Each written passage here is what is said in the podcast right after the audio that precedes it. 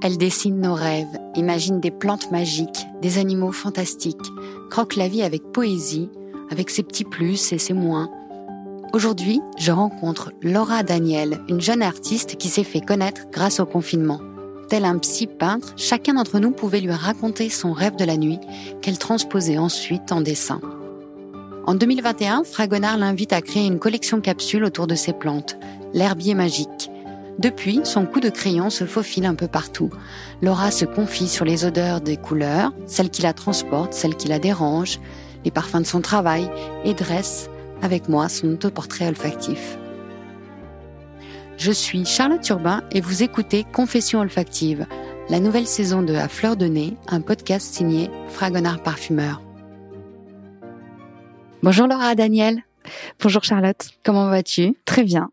Alors merci d'avoir accepté cette invitation qui date de un an. Tu me l'as mhm. rappelé tout à l'heure.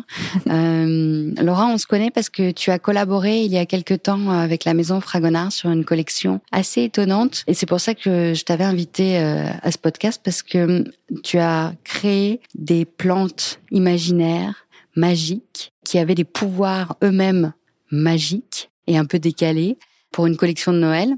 Et le monde des odeurs est quelque chose qui, qui te parle en général. Quel souvenir gardes-tu de cette collaboration? Euh, je, je, garde un souvenir euh, extrêmement euh, ému de cette collaboration. J'ai trouvé que euh, il y avait une une grande liberté qui m'était donnée et une grande confiance de la part de l'équipe. J'ai senti beaucoup de confiance et de bienveillance dans dans mon travail et j'ai trouvé que tous nos échanges et notre élaboration du projet étaient euh, constructives, intelligentes euh, et, et assez fluides de mon très souvenir. fluides et, mm. et, les retours euh, quand voilà quand je présentais une première salve de dessin, je trouvais que les retours étaient tous toujours pertinents et toujours extrêmement enrichissants mm. et je suis très fière de, du résultat. J'ai trouvé que après, euh, quand on quand on dessine une collection, euh, par exemple avec vous, on dessine et puis on lâche ses dessins et après il y a toute une partie de production.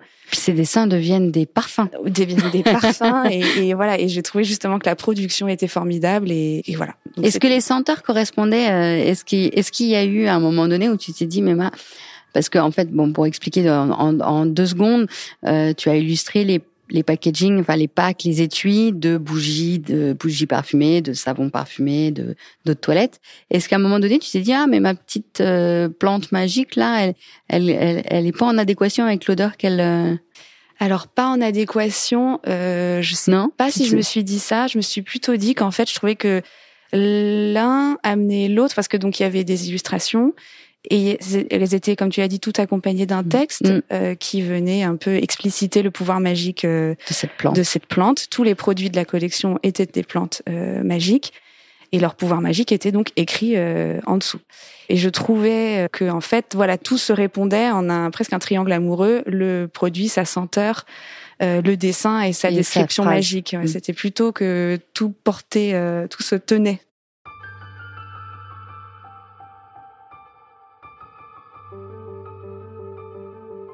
On t'a connu, enfin en tous les cas tu t'es fait connaître, il me semble, c'est tu continues de le faire d'ailleurs, parce que tu dessines les rêves des gens. Euh, donc les gens t'envoient leurs rêves, n'importe qui sur Instagram. Mhm. Euh, on peut te raconter notre euh, rêve nocturne mhm. et tu le mets en image. Et est-ce que est-ce que lorsque tu fais cet exercice, il t'est arrivé de d'avoir des des personnes qui t'envoient des rêves très parfumé ou alors où l'odeur est très présente, a un rôle particulier. Est-ce que tu as un souvenir, une anecdote à nous raconter à ce sujet? Précisément, je n'ai pas une anecdote comme ça qui me vient à l'esprit, mais c'est vrai ce que tu dis. Et j'avais, je déjà, j'avais déjà remarqué que dans leur description de rêve, souvent quand on écrit son rêve, on est très prolixe en détail, parce que quand on s'en mm. souvient, on s'en souvient bien. Et souvent les détails sont assez abracadabrantesque. Voilà. Hein. Absolument. Et c'est vrai que souvent, euh, le rêveur euh, me donne euh, l'état dans lequel il se sentait à ce moment-là. Et donc c'est très, c'est sensuel au mm. sens que ça éveille les sens. donc il se sentait bien, l'endroit était humide ou alors c'était électrique. Et effectivement, les odeurs peuvent complètement intervenir dans le rêve. Et quand on m'écrit, on m'écrit pour pour que je dessine le rêve. Donc on sait très bien que bah malheureusement le dessin pourra pas sentir la rose, mm. mais mais il est, il, les personnes te font part de euh, euh, si elles sentaient une odeur euh, mauvaise ah ou au contraire agréable, réconfortante. Absolument, et elles ont raison parce que ça vient enrichir évidemment la description et donc le sentiment global du rêve que j'essaie de retranscrire en mm. dessin. Et c'est important ces détails. Et quelles sont les odeurs qui reviennent régulièrement? T'as une idée? Enfin, faut carrément faire un, un, une étude sociologique. Hein. je dirais que des odeurs de d'enfance, donc qui sont parfois euh, indescriptibles, mais des sentiments de de maisons connues ou mmh. euh, de oui de, de, lieux de lieux connus et réconfortants. Il peut y avoir des odeurs rebutantes, euh, voilà, un marécage, euh, un, une forêt humide, voilà, c'est un, un, rêve qui colle un peu. Mmh. Et sinon, je il y a beaucoup de les, les, les aliments et donc la cuisine intervient mm. aussi beaucoup dans le dans le rêve. Alors parfois il croque une pomme, mais parfois mm. c'est la grand-mère au fond qui fait une tarte aux pommes. Voilà, c'est ça peut ça peut tourner autour de ça.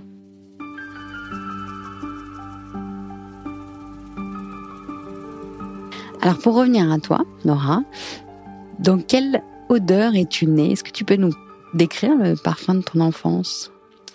Moi, je suis née dans une, enfin, je suis pas, je suis, je suis née euh, dans une maternité, mais très rapidement Comme beaucoup d'entre nous.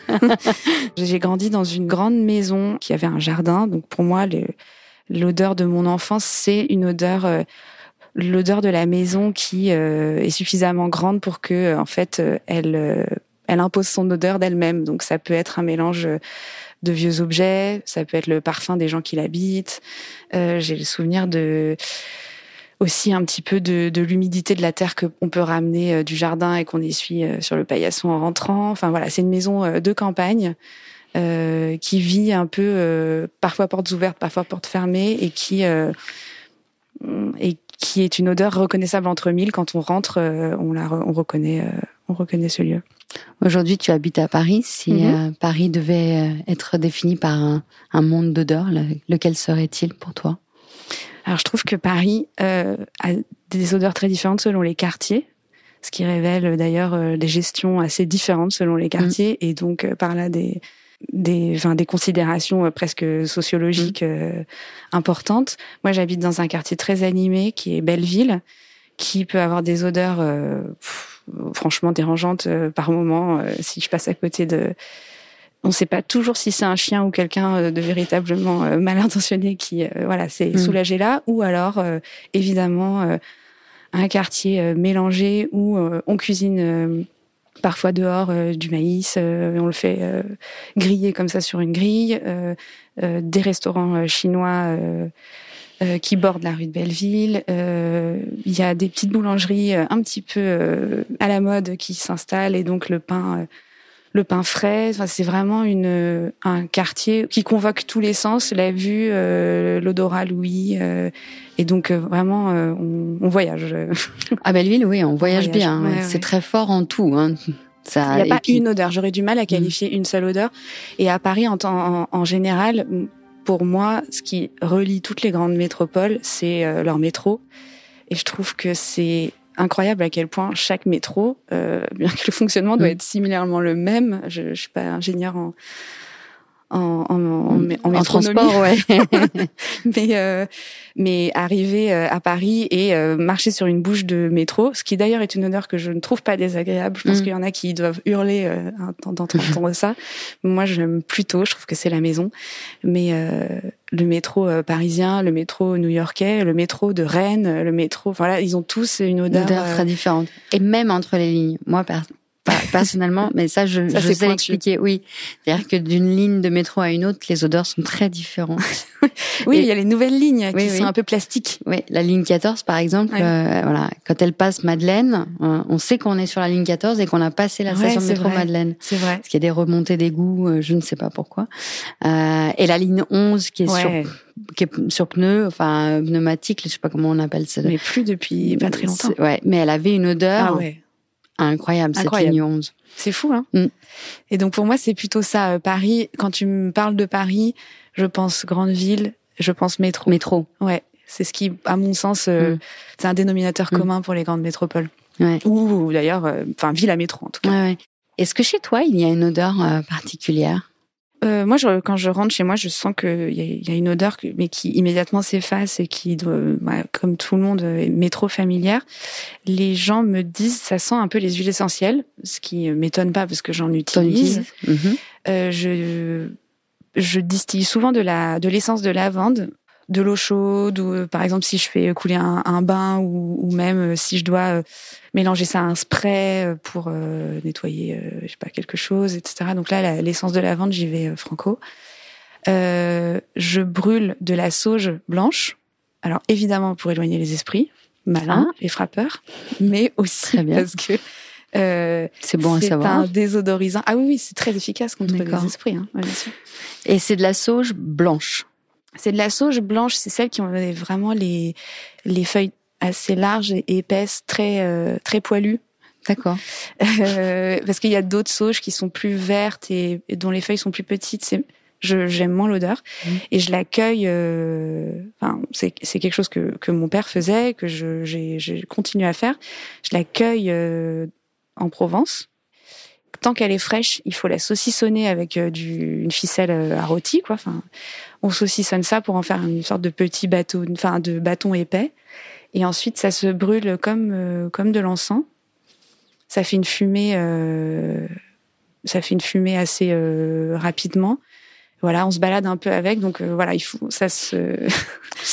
ça purifie l'air de tous les. Ça, désodorise, désodorise, Ça a une odeur formidable. C'est. Ça sent quoi? Ça sent pas le feu de bois, mais disons que mmh. c'est dans cette catégorie de d'odeur parce que bah, c'est fumé. Euh, mais c'est fumé, euh, ça sent pas non plus la sauge quand on, comme quand on la connaît en cuisine ou en plante médicinale. Ça sent une odeur de, de, de, ouais, de feu, mais plus délicate. D'accord. Très bien. C'est hyper agréable. On va essayer ça tout de suite. Mm. En Asie centrale, il y a les, les, les tziganes ramassent des herbes euh, dans les steppes et je ne sais pas comment elles s'appellent ces herbes, c'est des herbes sèches qui mhm. poussent dans les steppes. Ils les ramassent et ils les mettent dans une petite casserole et, euh, et ils offrent ce service euh, justement à la population qui y croit beaucoup mhm. euh, de venir désenvoûter une maison en ah passant euh, dans la maison euh, avec ces herbes euh, en enfin brûlées, qui font, qui dégagent d'ailleurs une, une, très forte odeur et une très forte fumée. Hmm. Hein, donc ça a un côté un peu. Ouais, ça, ça, doit être, ça doit être des, des, rituels cousins. Des rituels, ouais, voilà, ça purifie l'air de ces odeurs aillées jusque ouais, jusqu'au diable et. Et en même temps, c'est une odeur qui est pas persistante. Alors bon, elle, elle elle vraiment sur le coup, c'est très fort, c'est très agréable, mais je trouve que c'est pas persistant et que euh, on n'a pas l'impression d'avoir justement euh, fait mm. brûler un feu dans une cheminée euh, où là on a les pulls mm. qui, qui, sentent pendant des pendant des semaines. Ouais. C'est c'est pour ça que c'est plus délicat, je mm. dirais peut-être qu'il y a un fond des superstitions où je me dis bon tant qu'à faire s'il y a des esprits malins et qui s'en vont parce que je fais brûler ma sauge. Mais c'est ce que ton père te racontait ou euh, c'est une tradition familiale ou c'est une blague un peu entre vous Je pense que c'est un renégat un peu de de de, de culture hippie des mmh. années 70, mais c'était pas. Ça n'a rien de provençal. C'est la première fois que j'en entends parler. C'est vrai? Bah c'est vraiment euh, si tu vas, c'est un petit peu euh, le Palo Santo par exemple, c'est un petit peu dans la même, euh, c'est le même mm. principe. Hein, je sais pas exactement, j'en fais pas brûler, mais mm. c'est vraiment un truc de hippie. Avec l'encens. voilà, mm. et c'est et comme tous les trucs hippies, il y a un fond un petit peu de superstition et un fond un petit peu. bah de d'usage d'aromathérapie ouais, voilà, du côté aromathérapie Est-ce qu'il y a une odeur euh, que euh, tu détestes par-dessus tout? Une odeur avec laquelle tu te sens vraiment pas bien? Alors moi, il y a une odeur euh, l'odeur que je n'aime pas, c'est l'odeur non sollicitée dans un endroit clos. Hmm. Alors, je m'explique. Par exemple, c'est le céleri rémoulade de ton voisin dans un TGV. Ah oui. Que je trouve que le céleri rémoulade est moins violent que euh, certaines autres odeurs. Hein. Non, mais moi, ce que j'aime pas, c'est être un peu assailli par une hmm. odeur euh, dans un lieu euh, clos euh, et collectif et public. Et une intrusion, en fait, dans ton intimité, pratiquement. Et en vrai, euh, même si c'était euh, le plus délicieux des parfums, que, dont quelqu'un se parfumait euh, dans une rame de, TGV, par exemple, je trouverais ça tout aussi désagréable parce que je trouve qu'on fait un peu fi de son entourage dans ces cas-là. J'ai aussi le souvenir, alors j'aime, je déteste pas l'odeur de la, clémentine, mais j'ai ce souvenir quand on était en salle d'examen. étudiant, enfermé dans une classe, etc. Quelqu'un qui fait sa petite pause avec sa peau de clémentine. En fait, c'est tellement fort on est tellement concentré sur autre chose que l'intrusion, mm, ça, ça me paraît étonnant de le faire, en fait. Ouais, ça t'a perturbé, ça te perturbe. Une odeur euh, que tu n'as pas convoquée, que tu n'as pas eu envie de d'avoir à ce moment-là, elle te. Ouais, dans un moment qui n'est pas euh, fait pour. Évidemment, mm. l'odeur non convoquée dans la rue ou. Mm. Euh, voilà, c'est plutôt quand on quand on n'a pas le choix que de la t'impose, qu'on t'impose une odeur. En fait. Je trouve ça assez Désagréable. Ouais. Est-ce que tu as un crush olfactif à contrario? Alors oui, comme tous les crushs, euh, c'est des choses qui arrivent quand on s'y attend euh, le moins. Et euh, moi, c'est l'odeur de la piscine, et donc plus particulièrement du, du chlore, donc vraiment pas une odeur que je trouve en soi agréable, techniquement agréable. Tu ne parfumerais pas au chlore. Voilà, exactement. Autrement dit, tu nous rassures. Mais en fait, depuis, euh, depuis un an, euh, je nage euh, régulièrement, deux fois par semaine. C'est devenu un, un rituel que j'adore, qui me fait beaucoup de bien. voilà, je, je, nourris maintenant une passion pour la piscine qui, est, qui est formidable. Là, j'en sors, par exemple. Je sais que j'ai encore un peu la trace des lunettes autour des yeux. Et donc, en fait, quand j'arrive à la piscine, c'est peut-être c'est peut-être pas tout de suite l'odeur du chlore dans, la, dans la zone des casiers, etc. Mais c'est l'odeur de la piscine. Et en fait, c'est devenu une odeur que qui est mon truc, quoi. Ça, je, ça me colle à la peau. Je suis trop contente de, le, de la retrouver. Euh, et, euh, et vraiment, j'aurais pas dit ça euh, il y a quelques années. Tu n'aurais jamais imaginé que cette odeur évoque autant de joie. Ouais, non, ça m'aurait rappelé les, les, bonnets de main en latex, le malaise en maillot de bain au collège, enfin l'horreur. C'était, ça aurait pu être l'horreur et c'est devenu un bonheur. L'odeur qui te fait saliver. Bah, je sais pas, il y a, y a, des gens qui répondent pas euh, la boulangerie euh, le matin. Moi, c'est vraiment. Euh, ah, on peut être bec, sucré, bec salé, ça dépend. Hein, c'est ouais, des gens qui sont. Ouais, l'odeur du croissant en passant devant une boulangerie le matin. Ah oui. Mm. C'est difficile d'y résister. Oui. Vraiment. Ah ouais.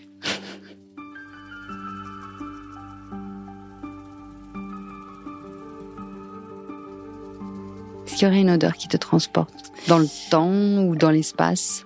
L'odeur qui me transporte, euh, c'est l'odeur des parfums euh, de des gens qui me sont chers et qui ne sont plus euh, avec mm. nous.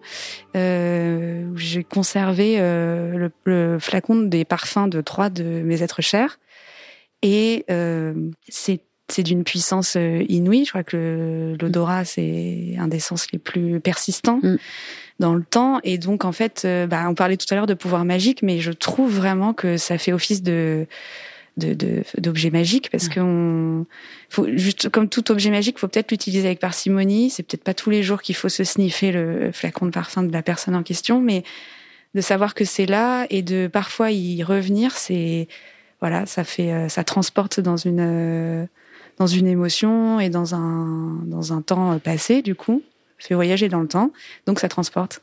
L'odeur la plus étrange que tu aies pu sentir Je joue un peu sur les termes de ta question, mais pour moi, ce qui est le plus étrange dans le domaine olfactif, c'est que euh, euh, le fromage pue tant et qu'il soit si bon. Ça, c'est ça, c'est une anomalie de la nature. Ça, c'est hallucinant. Après, il, vraiment, je crois qu'il pue pour tout le monde. On ah s'y est habitué on, on, on s'extasie quand un plateau de fromage arrive à table parce qu'on sait que voilà c'est annonciateur de très bonnes nouvelles, mais c'est c'est quand même c'est quand même fou. L'odeur du fromage dans le frigo, c'est un truc euh, assez insupportable, c'est abominable, insupportable.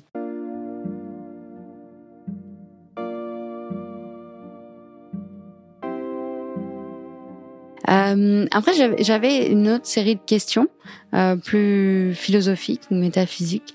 Toi, en tant que dessinatrice, tu es amenée à, notamment là par exemple pour les, les rêves, mais tu es amenée à transposer en images euh, des idées, Euh, alors que nous, parfumeurs, nous, nous, nous transposons des, des images et des idées en odeurs. Est-ce que certaines odeurs euh, sont intégrées dans tes dessins euh, de manière euh, très intellectuelle. C'est-à-dire, est-ce que, est-ce que, par exemple, euh, tu as un, un, rituel euh, au moment où tu dessines, ou est-ce que tu as des souvenirs olfactifs particuliers? Euh, On sait que le papier a une odeur, mm-hmm. les crayons de mm-hmm. papier ont une odeur, la peinture a une odeur.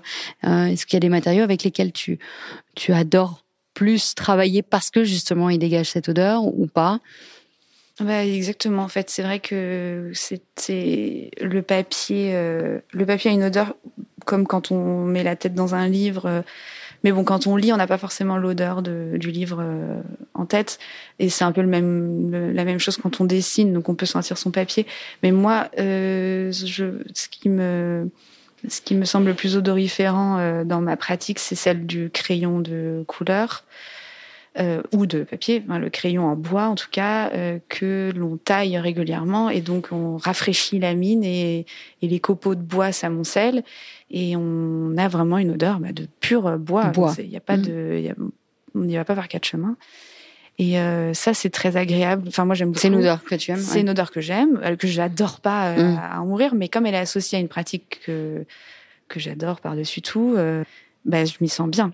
Et après, quand je dessine, j'ai pas de rituel euh, d'odeur. Euh, je, je, conserve quand même l'idée de me parfumer hein, le matin d'un pchit, donc le début de la journée euh, est associé au parfum et puis ensuite il disparaît.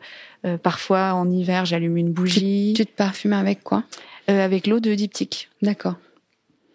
et voilà, je peux, je peux, je peux allumer une bougie, mais c'est pas. Hmm. Est-ce que les couleurs pourraient avoir une odeur? Tu sais, il y a ah ce pouvoir de synesthésie. Oui.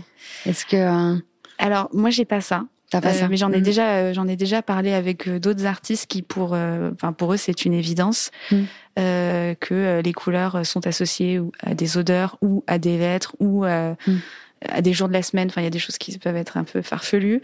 mais si je devais si je devais y penser, je pense qu'il y a, il y a des, il y a des couleurs qui, évidemment, quand elles sont plus profondes et hum, riches, intenses, intenses, peuvent euh, évoquer quelque chose de, de capiteux, tandis que euh, un, jaune, un bleu, voilà, même effleuré du bout d'une mine, euh, ou alors appuyé très fort. Voilà, forcément, c'est des sensations qui, en fait, résonnent un petit peu à tout point de vue, et donc les odeurs pourraient être beaucoup plus légères, comme celles qu'on sent dans un coup de vent, pas quand mm. on pose son nez sur, sur la fleur. Enfin, je sais pas si je me fais comprendre, mais est-ce que, euh, est-ce que euh, si je te demandais euh, pour toi le bonheur, ce serait quelle odeur?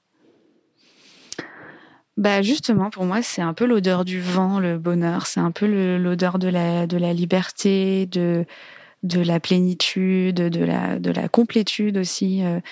Et l'odeur du vent, bah, c'est ce que charrie le vent. Donc pour moi, c'est ça peut être des odeurs de fleurs très éloignées qui sont là, euh, qui sont un, bouquet mélangé euh, qui me parvient à nos narines, mais quasiment euh, imperceptible. Mais c'est, c'est, je, pour moi, c'est vraiment mmh. l'odeur du vent. L'odeur de la liberté. Ouais. C'est beau. Merci Laura. Merci, beaucoup, beaucoup Charlotte. Je suis Charlotte Urbain et vous venez d'écouter À Fleur de Nez, un podcast signé Fragonard Parfumeur. Karen Loyer a fait la réalisation et le mix de cet épisode sur une musique de Jérôme Petit. La production est supervisée par Louis Média. Pour découvrir nos portraits olfactifs, je vous retrouve le mois prochain pour un nouvel épisode. Si celui-ci vous a plu, n'hésitez pas à vous abonner, à laisser des étoiles et des commentaires et partager le podcast. Merci à tous pour votre écoute.